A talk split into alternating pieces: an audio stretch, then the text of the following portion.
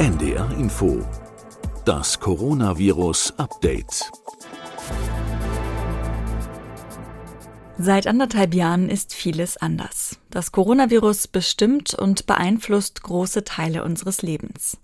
In diesen anderthalb Jahren haben wir aber auch viel über dieses Virus gelernt. Wissenschaftlerinnen haben tausende Studien rund um SARS-CoV-2 publiziert. Und die wichtigsten von ihnen haben wir in bis jetzt 96 Podcast-Folgen mit Sandra Ziesek und Christian Drosten besprochen. Das Coronavirus-Update in seiner gewohnten Form macht gerade Sommerpause. Und wir wollen die Zeit nutzen, um mal zu rekapitulieren. An welchem Punkt stehen wir eigentlich gerade? Was wissen wir alles über SARS-CoV-2? Und was wissen wir nicht? Was muss noch dringend erforscht werden? Ich bin Beke Schulmann, Wissenschaftsredakteurin bei NDR Info und auch im August will ich im Coronavirus-Kompakt mit Virologin Sandra Ziesek eine Zwischenbilanz ziehen. Sie ist die Direktorin des Instituts für medizinische Virologie am Uniklinikum in Frankfurt am Main. Und in acht kurzen Folgen sprechen wir über die zentralen Aspekte dieser Pandemie. Coronavirus Kompakt ist unser Sommerservice für alle, die nach intensivem Lesen, Hören, Recherchieren etwas den Überblick verloren haben. Bei unseren Stammhörerinnen ist das wahrscheinlich nicht der Fall. Wir wissen ja, ihr wisst wirklich sehr viel. Daher würden wir uns auch freuen, wenn ihr uns helft, die Basics an ganz viele Leute zu verteilen. Denn genau wie Christian Drosten und Sandra Ziesek sind auch wir vom Podcast-Team überzeugt, dass Aufklärung eine ganz wichtige Maßnahme in der Pandemie ist und auch bleibt. Und es gibt noch einen zweiten Sommerservice. Vielleicht habt ihr ja auch im August noch Zeit und Lust, euch etwas in der Podcast-Welt umzuhören. Dafür gibt es am Ende jeder Folge einen ganz persönlichen Podcast-Tipp.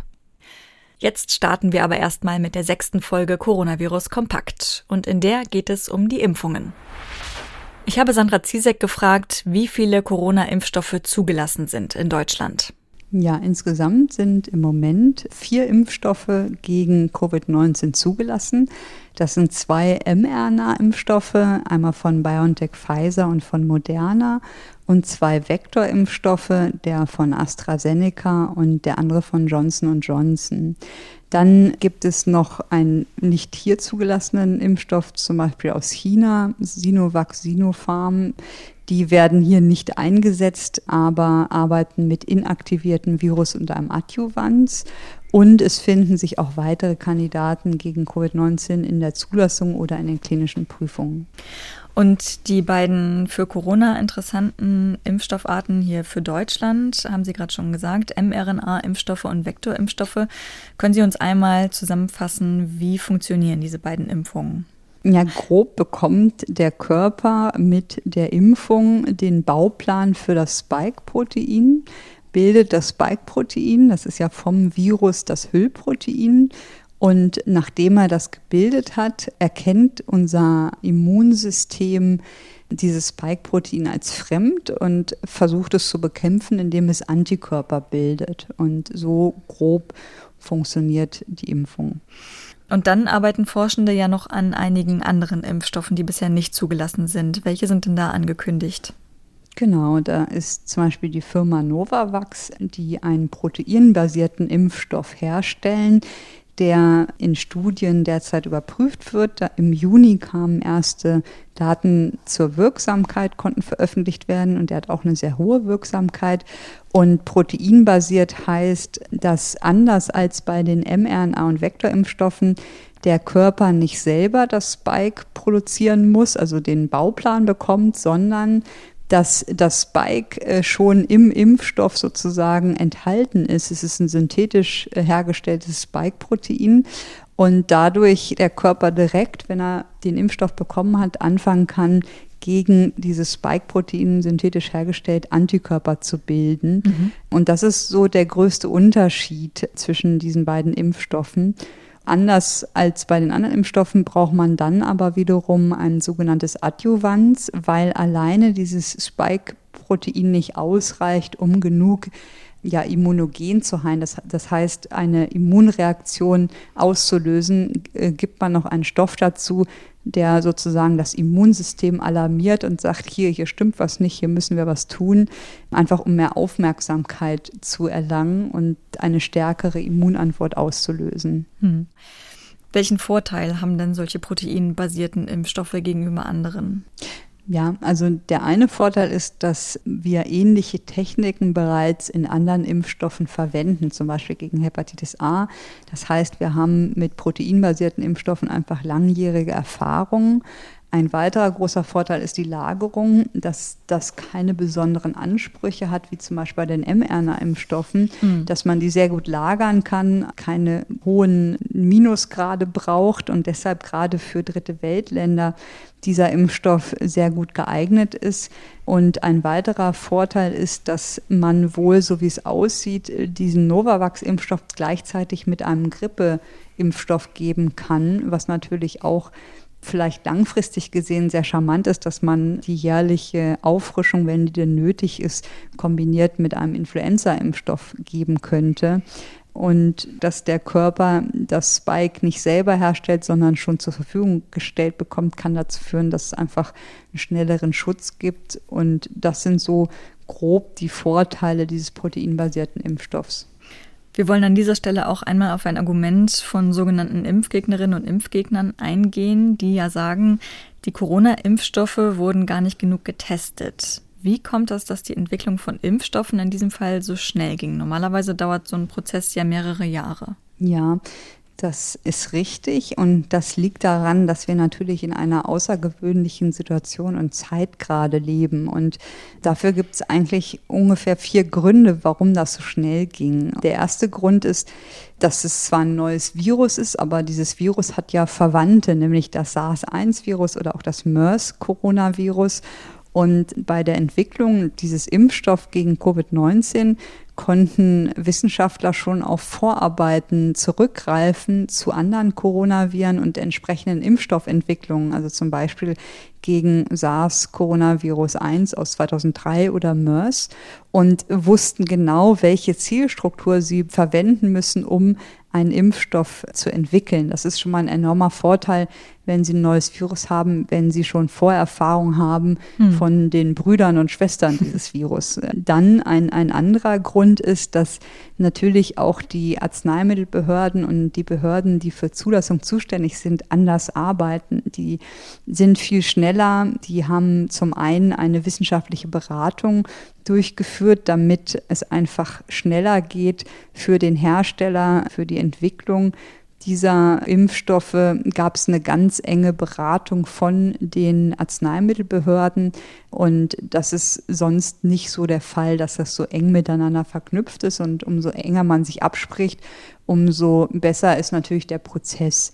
Dann äh, gibt es das sogenannte Rolling Review Verfahren. Mhm. Das heißt, dass ähm, normalerweise die Hersteller eine klinische Studie machen und die abschließen und dann auswerten. Und wenn die abgeschlossen ausgewertet ist von der Firma, wird die eingereicht bei den Behörden und wird dann wahrscheinlich auf einen großen Stapel gelegt, der dann abgearbeitet wird und irgendwann rausgezogen wird und dann überprüft wird. Und das dauert oft Monate. Und hier ist es jetzt so, dass die Behörden ihre Arbeitsweise angepasst haben und dass die Firmen schon einzelne Datenpakete einreichen konnten, bevor die gesamte Studie abgeschlossen ist, um so Zwischenbewertungen durchzuführen, was natürlich viel schneller ist. Und also dieses Rolling Review Verfahren führt dazu, dass natürlich einfach dann der Zulassungsantrag schneller bearbeitet wird und schon zum Teil bearbeitet ist und dann endgültig, wenn alle Daten vorliegen, nicht man dann erst anfängt, sondern schon, sage ich mal, kontinuierlich an der Auswertung arbeiten kann. Und der letzte Grund ist, dass man klinische Prüfungsphasen, also es gibt verschiedene Phasen der klinischen Prüfung, Phase 1, 2 und 3. Und die laufen normalerweise nacheinander ab. Also erst macht man Phase 1, dann wertet man das aus, reicht es ein, dann kriegt man irgendwann nach Monaten ein Feedback. Dann darf man Phase 2 machen, plant die, dann äh, wartet man wieder ab, bis die Studie vorbei ist, wertet sie aus, reicht sie wieder ein. Und das ist jetzt hier auch in der Pandemie anders geregelt. Und zwar dürfen zwei Phasen der klinischen Prüfung gebündelt werden. Und mhm. das ist ein großer Vorteil, dass man zum Beispiel eine Phase 1 mit einer Phase 2 Studie zusammen durchführt oder eine Phase 2 mit einer Phase 3 Studie, was den Prozess dann doch entschlankt und einfach schneller macht. Mhm. Und wie kommen die Zahlen zur Wirksamkeit dann zustande eigentlich? Wie werden die ermittelt? Ja, die Wirksamkeit, äh, wenn man jetzt mal zum Beispiel nimmt 90 Prozent Wirksamkeit, dann denken manche Menschen, dass das heißt, dass wenn 100 Menschen geimpft sind und 90 Prozent Wirksamkeit ist, dass 90 geschützt sind und 10 krank werden. Das ist natürlich gar nicht der Fall. Das ist sozusagen die falsche Definition der Wirksamkeit. Und wie die zustande kommt, ist in den Studien. Also wenn man sich jetzt zum Beispiel mal von BioNTech die Studie anschaut, da waren 43.000 Menschen eingeschlossen und die Hälfte in der Studie bekommt den Impfstoff und die andere Hälfte bekommt ein Placebo, also ein weiß nicht, Kochsalz gespritzt. Mhm. Und ähm, da sind natürlich keine Wirkstoffe drin und die bilden dann auch keine Antikörper. Und dann schaut man in der Studie im weiteren Verlauf nach der Impfung, wie viele Leute haben sich infiziert und vergleicht diese beiden Gruppen voneinander.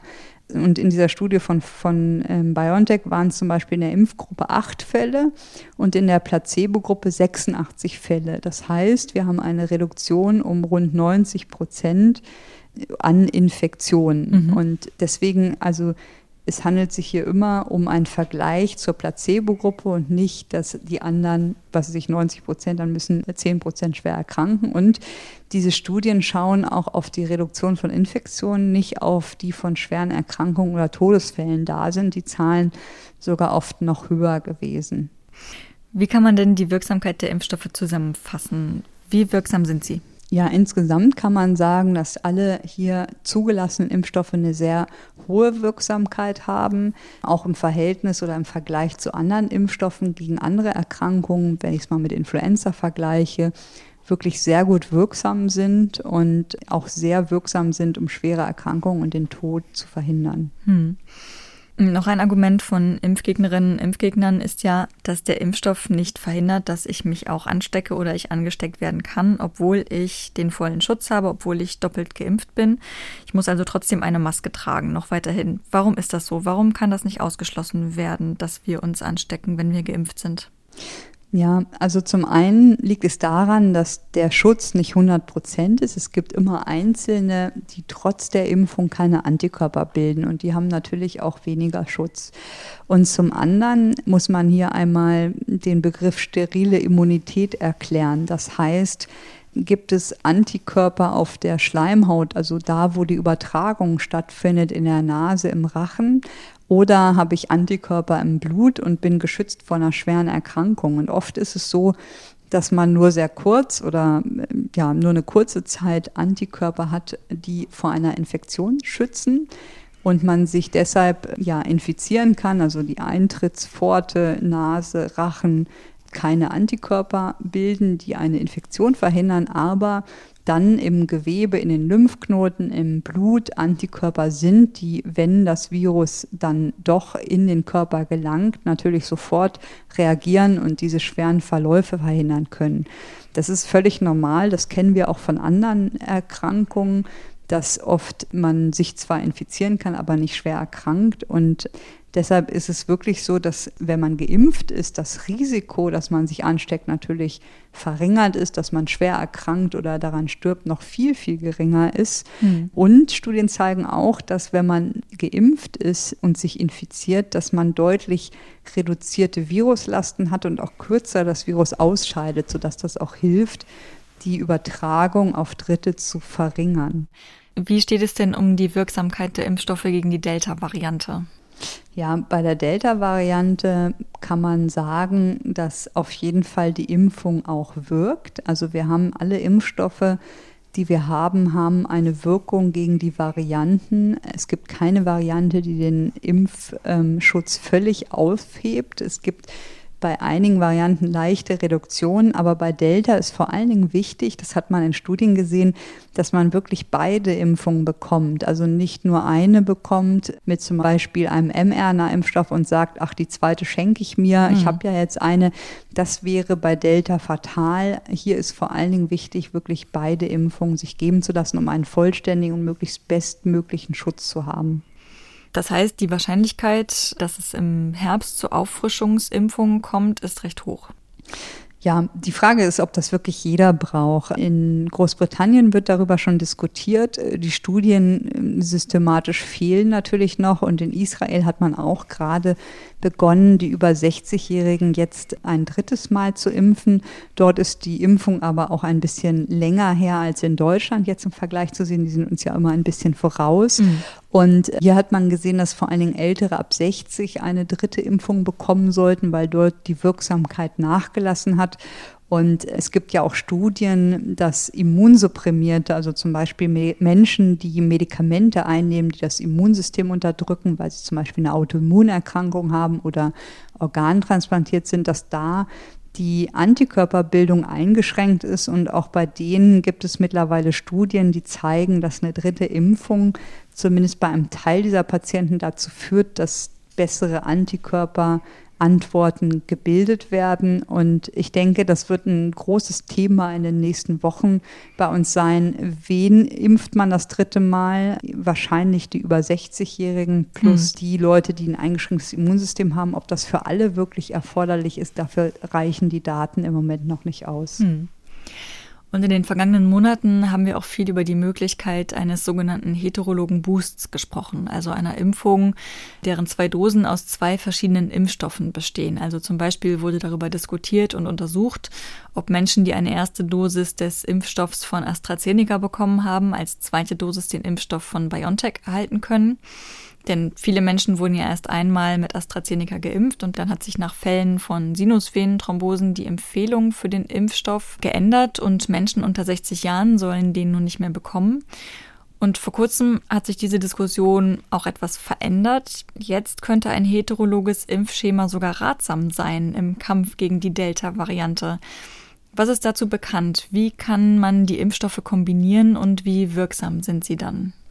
Ja, da gibt es jetzt erste Studiendaten auch veröffentlicht, dass der heterologe Boost, das heißt erst ein Vektorimpfstoff und als zweites dann ein mRNA-Impfstoff, eine sehr gute Wirksamkeit hat. Das ist auch nicht so verwunderlich, wenn man sich das theoretisch überlegt dass natürlich, wenn man den Impfstoff wechselt, das Immunsystem einen neuen Reiz bekommt und vielleicht auch eine breitere Immunantwort ausbildet oder ja, sage ich mal, ein bisschen stärkere Immunantwort ausbildet. Also das ist theoretisch überlegt, war das schon uns allen klar oder wir haben das vermutet, aber die Studien zeigen das jetzt auch und dass es auch keine schwerwiegenden Nebenwirkungen gibt, hat sich auch gezeigt in den Studien. Und das Problem ist, dass man wundert sich dann immer, oder vielleicht wundert sich der Laie, warum hat man das nicht von Anfang an gemacht, wenn man sich das so überlegt. Das liegt natürlich daran, dass das unterschiedliche Firmen sind, die dahinter stecken. Und da müsste ja dann Pfizer mit AstraZeneca oder Johnson Johnson mit Moderna zusammen eine Studie planen. Und das passiert meist erst in einer späteren Phase der Arzneimittel- oder Impfstoffentwicklung, dass sich dann verschiedene Firmen zusammentun und sagen, wir machen mal zusammen eine Studie. Das mhm. ist ja auch gar nicht so einfach. Da müssen Verträge geschlossen werden. Da muss äh, sich geeinigt werden, wer welchen Teil macht. Und deshalb sind die Studien am Anfang eigentlich immer von einem Pharmaunternehmen und nicht von mehreren Beteiligten, weil das natürlich alles verkompliziert. Hier ist das jetzt natürlich trotzdem erfolgt aus einer Not heraus, weil, wie Sie gerade gesagt haben, AstraZeneca hm, diese Nebenwirkungen der Sinusvenenthrombosen aufgetreten sind. Und das ist auch eine der großen Fragen, die ja noch offen sind in der Forschung. Was ist eigentlich die optimale hm, Kombination an Impfstoffen und der optimale Abstand? Also das, denke ich mal, wird in den nächsten Monaten, Jahren untersucht werden können. Aber wie gesagt, ist es immer schwierig, wenn dann verschiedene Firmen dahinter stecken. Wenn jetzt eine Firma einen mRNA-Impfstoff hätte und einen Vektorimpfstoff oder einen proteinbasierten Impfstoff, also mehrere verschiedene Impfstoffe, wäre das deutlich leichter. Hm. Die Sinusvenenthrombosen haben wir ja gerade schon angesprochen. Wie sieht es denn generell mit Reaktionen auf die Impfstoffe aus? Hm, das sind erstmal vor allen Dingen die klassischen Reaktionen, nämlich eine Lokalreaktion, dass man Schmerzen an der Einstichstelle hat oder auch eine Rötung und dass man aber auch systemisch äh, reagieren kann im Sinne von Fieber, Abgeschlagenheit, Schüttelfrost und Kopfschmerzen. Und im Vergleich zu anderen Impfstoffen sind diese Impfstoffe schon sehr, wie wir sagen, reaktogen. Das heißt, sie haben eine hohe Wirksamkeit und ähm, bilden viele Antikörper, viel Schutz und haben deshalb auch im Vergleich zu anderen Impfungen vielleicht ein bisschen mehr Beschwerden. Also die Häufigkeit, mhm. dass jemand danach Fieber bekommt oder Kopfschmerzen, ist sicherlich höher als bei anderen Impfstoffen, wenn man jetzt gegen Hepatitis B zum Beispiel impft. Mhm. Trotzdem über die Nebenwirkungen wurde ja viel diskutiert. Bei den Vektorimpfstoffen kann man hier nochmal kurz zusammenfassend die Thromboseneigung berichten, wo es verschiedene Theorien gibt, wie es dazu kommen kann was aber auch abschließend noch nicht geklärt ist. Und diese Erkrankung, die dann gerade bei AstraZeneca zu Autoantikörpern führt, die wiederum dazu führen, dass diese Thrombosen entstehen können. Und bei den mRNA-Impfstoffen die, sag ich mal, typischen Beschwerden, die danach auftreten können, ist einmal dieser Covid-Arm, so wird mhm. er genannt, dass man verzögert nach einer Woche eine Lokalreaktion am geimpften Arm haben kann, was aber sehr gut behandelbar ist und eigentlich ja, wenn man weiß, was es ist, gar nicht gefährlich ist, sondern einfach lokal behandelt werden kann. Und bei jüngeren Männern vor allen Dingen aufgetreten ist diese Myokarditis, also eine Herzmuskelentzündung, die dann, wenn sie auftritt, auch behandelt werden muss zum Teil und einfach bedingt, dass sich vielleicht gerade jüngere Leute nach der Impfung ein bisschen zurückhalten, schon und nicht unbedingt Leistungssport die Woche danach machen. Hm, aber die treten ja auch nur sehr selten auf, richtig? Genau, also mhm. es ist ein seltenes Ereignis, aber man muss es einfach wissen und kann auch, sage ich mal, selber versuchen, ein wenig vorzubeugen, indem man eben nicht danach seinen Wettkampf plant mhm. oder den Urlaub mit Extremsport. Hm. Ich habe in den vergangenen Folgen immer gefragt, was fehlt. Das würde ich gerne auch dieses Mal machen. Was muss im Bezug auf die Impfung noch erforscht werden? Ja, was fehlt, ist natürlich als erstes zu nennen ein Impfstoff für unter Zwölfjährige. Dort die genaue Dosis zu finden und die Wirksamkeit und vor allen Dingen die Sicherheit, dass die hoch ist, dass wir die Möglichkeit haben, auch Kinder unter zwölf Jahren zu impfen, vor allen Dingen die mit Vorerkrankungen und hohem Risiko. Was auch fehlt, ist einfach die Erkenntnis, wie lange der Impfschutz anhält. Also wir haben jetzt Erfahrungen von ungefähr sechs, sieben, acht Monaten mit dem Impfstoff, sehen, dass zum Teil die Antikörperantworten nachlassen, aber wann genau die Auffrischungsimpfung erfolgen muss und bei wem, also wirklich bei allen oder nur bei bestimmten Gruppen, das ist noch nicht abschließend geklärt und wirklich bekannt. Und natürlich auch, wie sieht das Impfschema eigentlich aus? Also kann man am besten Impfstoffe doch kombinieren oder bleibt man bei den mRNA-Impfstoffen oder gibt man zum Beispiel bestimmten Gruppen lieber einen proteinbasierten Impfstoff? Mhm. Das ist alles noch unbekannt, wird sich aber, denke ich mal, in den nächsten Monaten werden wir da viele neue Daten noch zu bekommen. Soweit unser Coronavirus-Kompakt zum Thema Impfungen. Unser Sommerprogramm im Podcast-Kanal ist ein Angebot für alle, die nach anderthalb Jahren Pandemie ein bisschen den Überblick verloren haben über den aktuellen Stand der Forschung. Daher bleibt auch weiterhin unsere Bitte, schickt den Link zu diesen Kurzfolgen gern im Bekanntenkreis rum. Denn neben den Impfungen ist auch Aufklärung eine ganz wichtige Maßnahme in dieser Pandemie. Und jetzt kommt, wie immer, noch mein persönlicher Podcast-Tipp. Wenn ihr mehr zum Thema Corona und auch mal Expertinnen aus verschiedenen Bereichen hören wollt, dann seid ihr bei dem Podcast Die Idee genau richtig. Mein Kollege Norbert Grundei hat da zum Beispiel schon mit RKI-Präsident Lothar Wieler gesprochen, mit der Wissenschaftsjournalistin Maiti Nguyen Kim, mit Sabine Wicker von der STIKO und jetzt gerade auch mit Alena Büchs vom Deutschen Ethikrat. Die Solidargemeinschaft macht mir ein kostenloses Angebot, damit ich mich schützen kann. Ich habe all die Informationen, die ich brauche. Die Impfung ist irgendwie 4,3 Milliarden Mal verimpft worden weltweit. Wir wissen alles über die Sicherheit und ich mache das trotzdem nicht. Und jetzt möchte ich, dass aber die Solidargemeinschaft mir dennoch meinen Restaurantbesuch ermöglicht. Das funktioniert dann irgendwann nicht mehr. Dann ist das etwas, was ich entscheide aufgrund persönlicher Überzeugungen und damit stelle ich mich außerhalb der Solidargemeinschaft. Klare Worte also von Alena Büchs, aber eben nur ein Statement. Das Tolle an dem Podcast Die Idee ist, dass die Expertinnen ihre Positionen und Forschungen wirklich umfangreich erklären und darstellen können. Den Podcast Die Idee findet ihr natürlich in der ARD Audiothek, der Audio-App der ARD. Einfach kostenlos in eurem App Store runterladen. Für die heutige Folge sage ich Danke Christian Besicke für die Technik, Katharina Marenholz und Corinna Hennig für die Redaktion und natürlich euch fürs Zuhören. Bis nächste Woche. Tschüss. Das Coronavirus Update.